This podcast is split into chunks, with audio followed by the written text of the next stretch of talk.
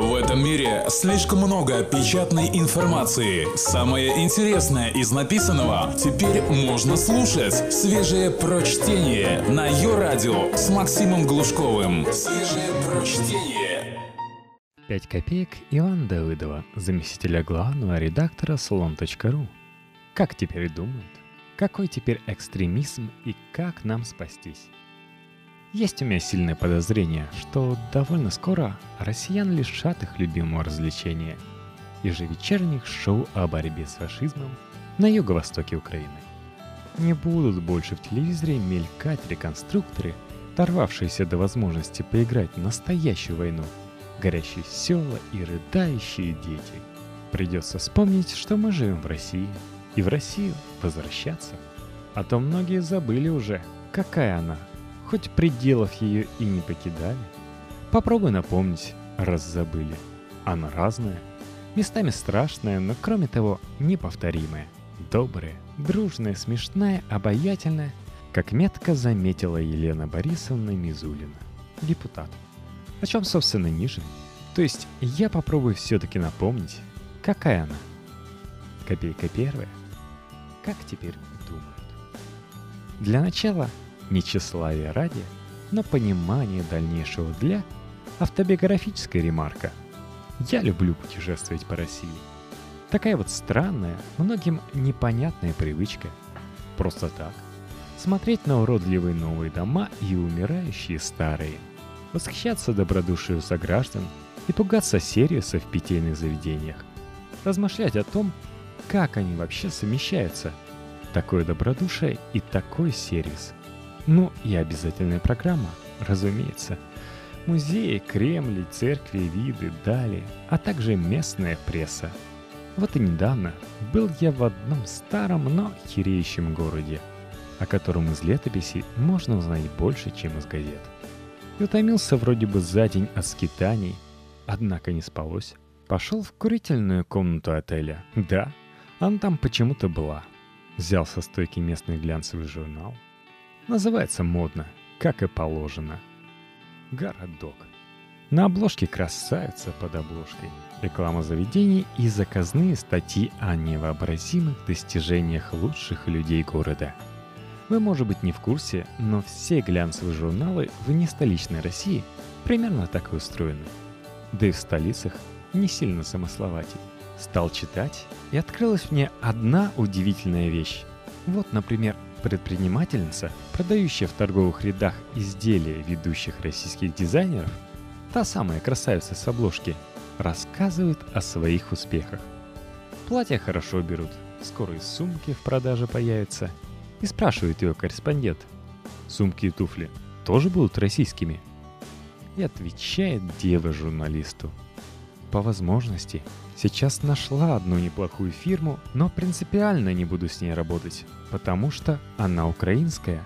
Я родилась в России и живу здесь. И я не могу не следить за событиями, которые происходят сейчас на Украине. Могу сказать, что Америка себя ведет политически некорректно. Это не вписывается даже в общепринятые рамки приличия. Они сами создают правила, а следуют им только тогда, когда это выгодно. Потому считаю, что выбор крымчан присоединиться к России обоснованный, Посмотрите, сейчас на юго-востоке развязывается война. То же самое могло бы быть и в Крыму. Обязательно в этом году съезжу на полуостров. И дальше опять. Сумки, платья, амбициозные планы. 20 с небольшим девочки, судя по фото. Еще дева на разворот. Платиновая блондинка в кружевном белье и шелковых чулках.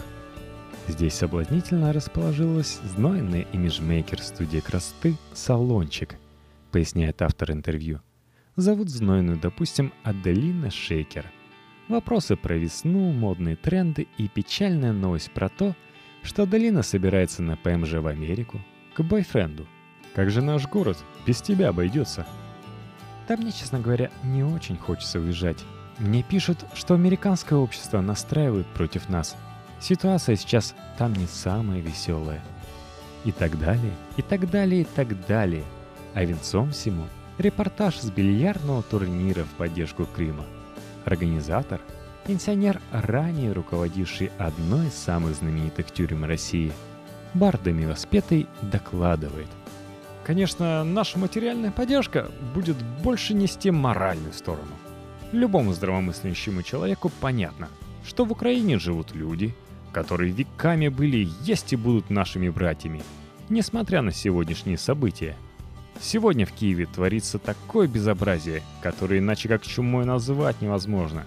Этот турнир как раз и посвящен солидарности, правильному выбору Государственной Думы крымчанами. Красиво говорят начальники тюрем. Собрали на турнире, кстати, 17 600 рублей в поддержку Крыма. Но девы, девы, заметьте, никто их про украинские дела не спрашивал. Журнал глянцевый, политики ноль. За каждой статьей просвечивает ценник. Сами все, сами. А вы, дорогие мои, больше смейтесь над телевизором и чаще рассказывайте о победах интернета как информационной среды. А так, вообще люди, конечно, добрые. Даже шеф-повар местного ресторана, оценивая пять видов шаурмы, купленных в разных ларьках города, выступает аккуратно. Вкусы у всех разные, поэтому неправильно говорить, какая шаурма лучше, а какая хуже.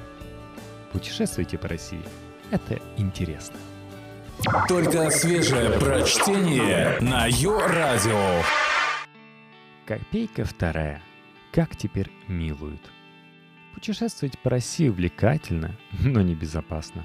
Тут была шутка про телевизор, зверство обезумевших карателей и американских наемников, а также деревни, вырезанные целиком. Но исчезла. Извините, не всегда получается выдерживать тон. Перейду сразу к истории. В январе 2012 года в Петербурге двое полицейских задержали по подозрению в грабеже 12-летнего мальчика Никиту Леонтьева. Никита сознался, отнял на улице сумку у гражданки. Сумки 300 рублей. Сознался и умер об участке. Позже выяснилось, что правоохранители были пьяны и превысили свои полномочия при проведении допроса. Умер Никита от перелома височной кости – а всего на его теле эксперты обнаружили свыше 90 точек приложения силы. Удивительная вещь – юридический язык. Как все-таки умеет протокольные слова маскировать непротокольный ад. Пьяные здоровые звери, которые метелит подростка, готового в чем угодно сознаться, кровь, боль, ужас. Попробуйте представить, что он тогда переживал. И точки приложения силы. Полицейских судили и осудили – что удивительно, они даже получили реальные сроки. Но кроме того, продолжили преследовать посмертные Никиту Леонтьева, Следственный комитет и прокуратура, известные своим гуманизмом учреждения, предлагали признать подростка виновным и дело закрыть. Но мать погибшего отказалась. И случилась удивительная для нынешней России вещь. Суд внимательно и беспристрастно рассмотрел материалы дела – Оказалось, что потерпевшая сама себе противоречит. То она не видела грабителя, прятавшего лицо, то познала однозначно Никиту как ограбившего. Сумка, приобщенная к делу в качестве вещдока, оказалась не той, которую у нее отняли. То она выбросила при переезде, а следователь взял какую-то другую. Ну, а признательных показаний самого Леонтьева, с учетом того, как именно они были получены и чем закончился допрос, говорить не приходится – Никаких других материалов, доказывающих вину Леонтьева, у следствия просто не было.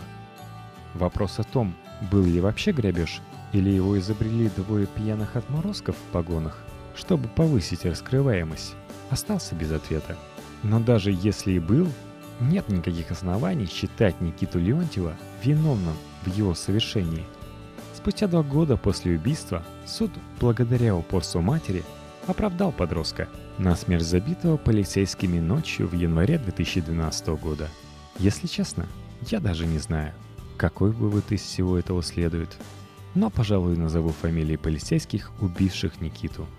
Участковый Иванов и зам начальника 75-го отдела Невского УМВД Прохоренков. Просто так, чтобы помнили.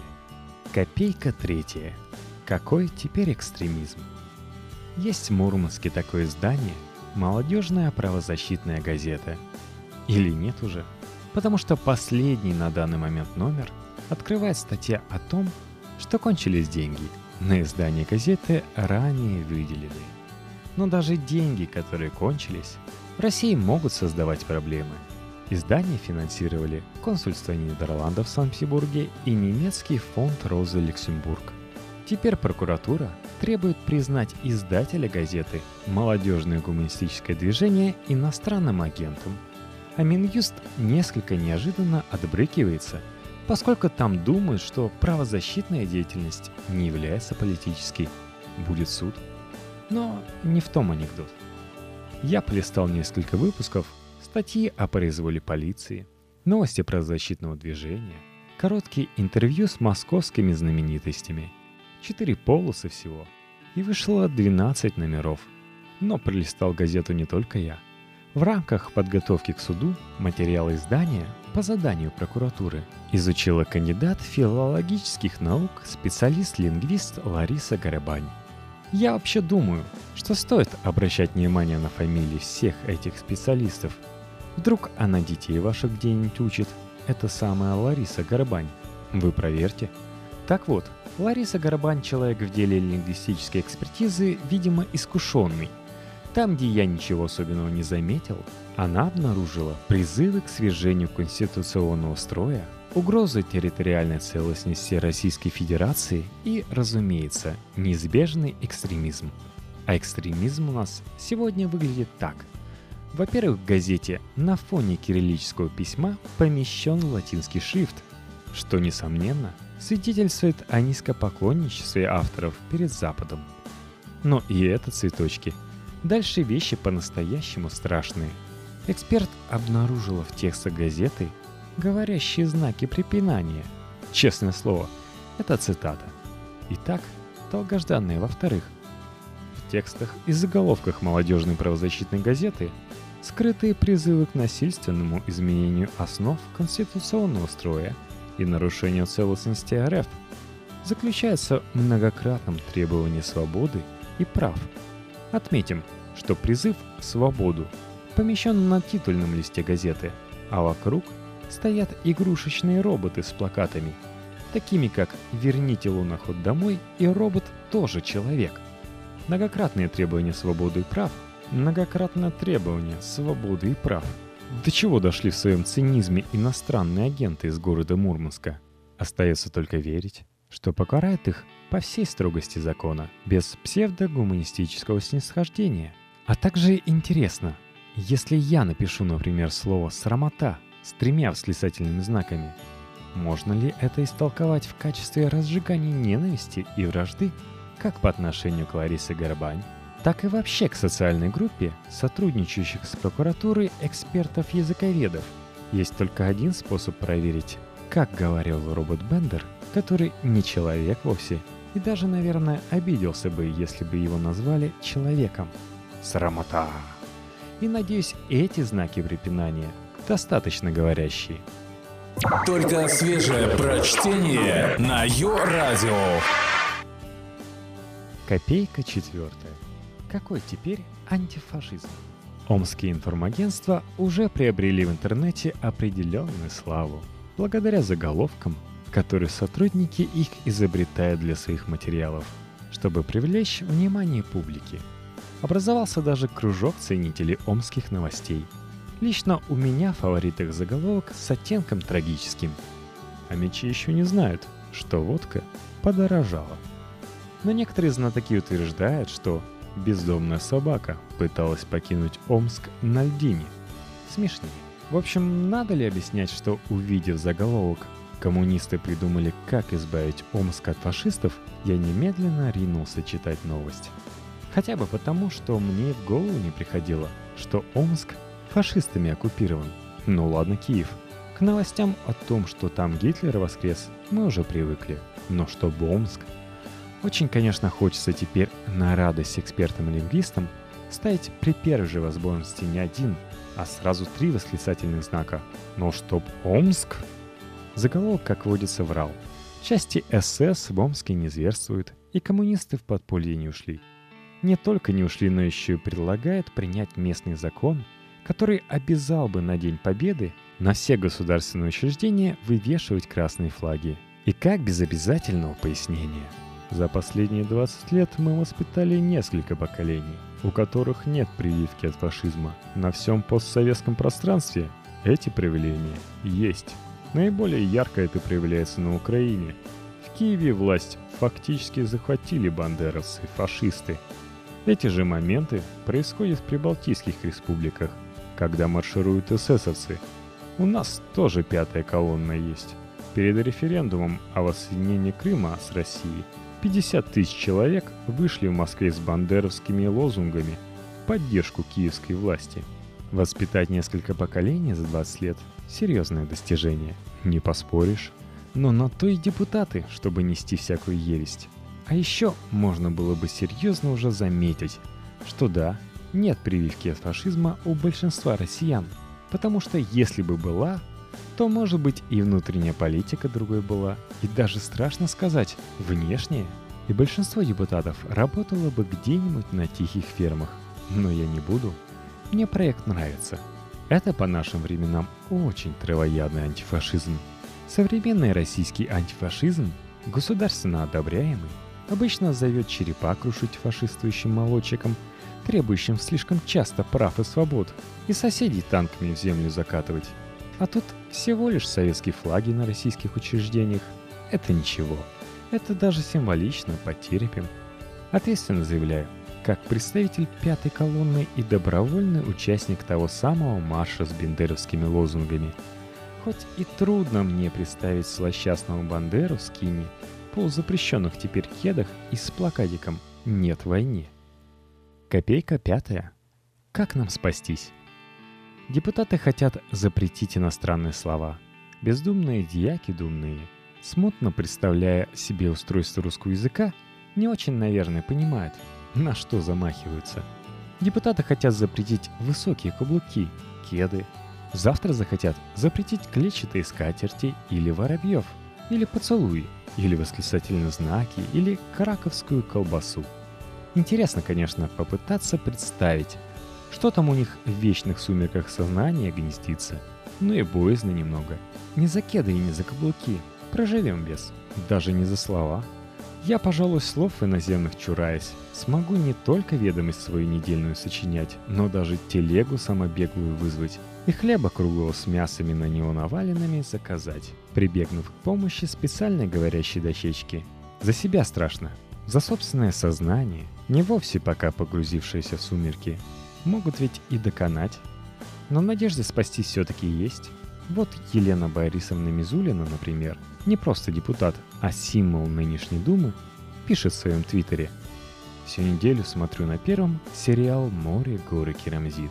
Смеюсь от души. Все здорово. Игра актеров, сюжет, остроумные шутки. Я, конечно, кино не видел. Бог даст и не увижу. Но, зная кое-что о пристрастиях Елены Борисовны, рискну предположить, что фильм смахивает на детскую порнографию. В плохом смысле. Если, конечно, тут вообще возможен хороший. Ничего другого депутат «Символ» давно уже, судя по всему, не смотрит. А Елена Борисовна продолжает. И общее ощущение от комедии – чувство любви к нашей неповторимой, смешной, доброй, дружной, обаятельной России. Тут она, конечно, как специалист выступает. Немало усилий приложила Елена Борисовна – чтобы сделать нашу неповторимую Россию смешной. Получилось. С обаятельностью, правда, возникли некоторые проблемы. Но ведь всегда приходится чем-то жертвовать. Но не это главное. Главное, что даже у самых ярких представителей вида депутат Государственной Думы есть понятные слабости, отвлекающие их от благого дела изобретения запретов. Едва ли ведь Елена Борисовна, наслаждаясь историями о Карамзите, отвлекается на законотворчество. Пока Мизулина хохочет возле телевизора, россиянин может выдохнуть. Как минимум час она россиянину вредить не будет. Так значит, надо ей в Думу послать кучу дисков с дрянными комедиями. Мало ли их снимали. Ее займем и себя обезопасим. Ведь у каждого наверняка из коллег ее есть что-то подобное.